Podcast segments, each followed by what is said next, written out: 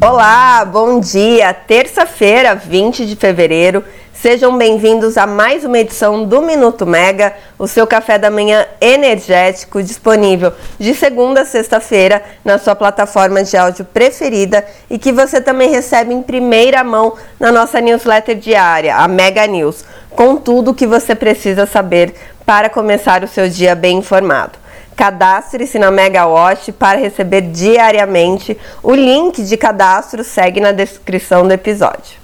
Bom, na edição de hoje vocês ficam comigo, Natália Bezutti, num episódio que vai tratar da retomada das operações mais agitadas no Mercado Livre, né, com maior volatilidade dos preços diante do cenário atual. Ainda tem as repercussões do mercado sobre o impasse, né, entre marcos regulatórios no Brasil e o interesse de investidores em renováveis, além de uma agenda do dia que está cheia de coisa para a gente acompanhar. Bom, depois de um período de chuvas abundantes nos reservatórios das hidrelétricas e que deixou o trabalho das mesas de comercialização de energia mais parado, o setor tem visto a retomada das operações mais agitadas por conta das chuvas abaixo da média histórica. A gente comentou no minuto de ontem que o operador nacional do sistema já vinha reduzindo a sua previsão de energia natural afluente para fevereiro nas revisões semanais,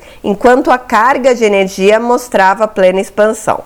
Pois bem, ontem a colega Letícia Fukushima, da Reuters, publicou uma matéria bem interessante sobre esse movimento, com dados antecipados pela BBCE que mostra que a comercialização de energia no Mercado Livre vem batendo recordes neste início de 2024. Até 15 de fevereiro, os negócios fechados pela plataforma eletrônica somaram 4,83 bilhões de reais, superando em 187% a cifra apurada em todo o mês de fevereiro de 2023. Já o volume de energia transacionada chegou a 35,3 mil gigawatt-hora, alta de 85,2% no período. Neste cenário de poucas chuvas e incertezas para o futuro, como a transição do El Ninho para a Laninha e seus efeitos sobre o setor elétrico, aconteceu esse período aí, né,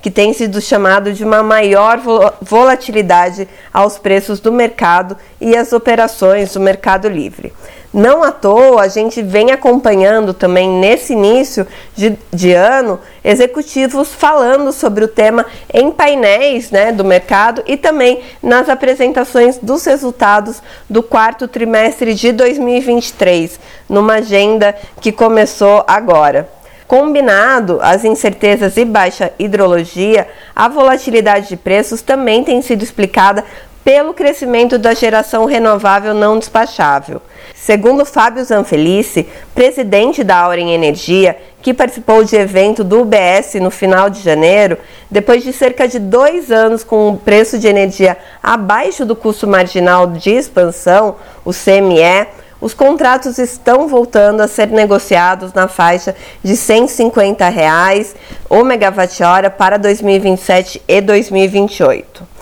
Também conhecido como custo do próximo megawatt-hora, o CME é um termo técnico para o custo da adição de uma unidade de demanda de energia média mensal.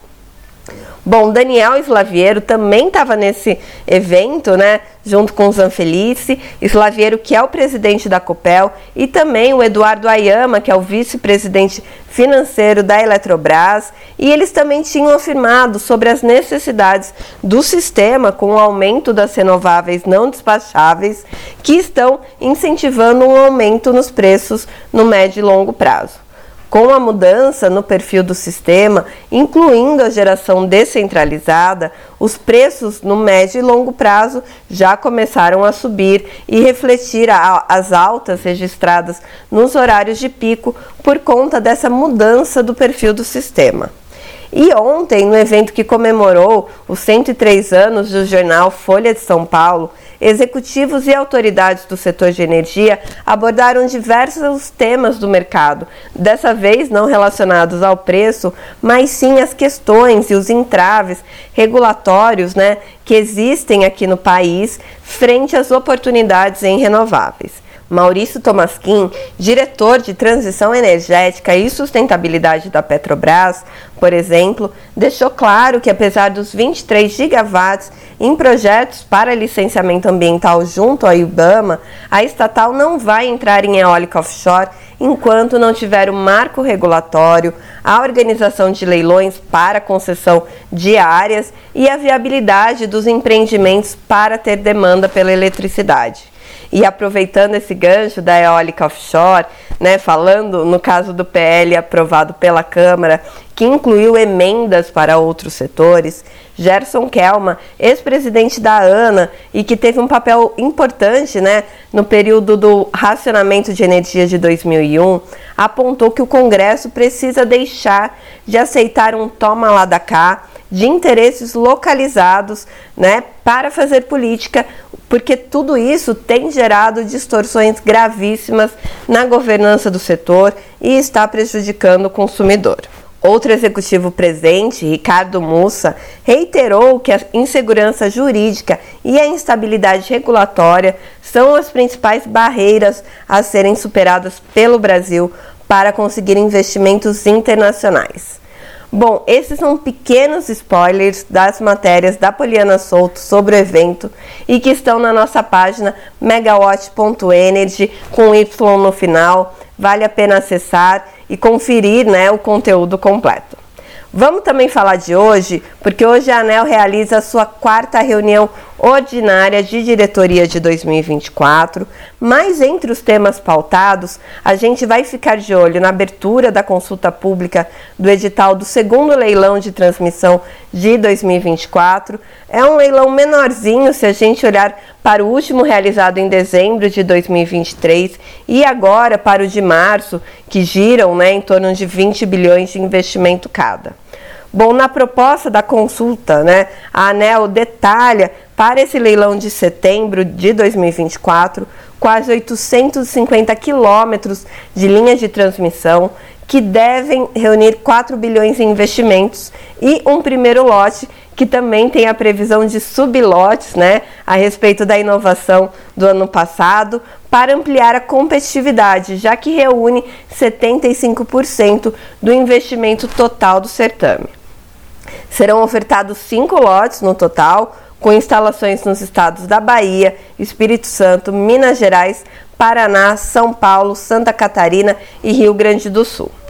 Também tem a aprovação na reunião de hoje do edital do leilão de março, já agora, após a avaliação do TCU, e a gente que estava aguardando a deliberação da revisão tarifária extraordinária da Equatorial Amapá, antiga CEA, a ANEL acabou de tirar o processo da pauta de discussão desta terça-feira. A última atualização ficou sendo uma carta né, endereçada pela Equatorial à ANEL sobre repasses financeiros e também é, do primeiro boleto da conta escassez hídrica. A carta, endereçada ao diretor Sandoval Feitosa em dezembro, aponta que os repasses de quase 11 milhões são importantes para manter a estabilidade operacional da empresa, assim como a postergação do pagamento de quase 6,5 milhões do, do, primeiro boleto da conta escassez hídrica, para a qual não há cobertura tarifária sem a homologação do reajuste.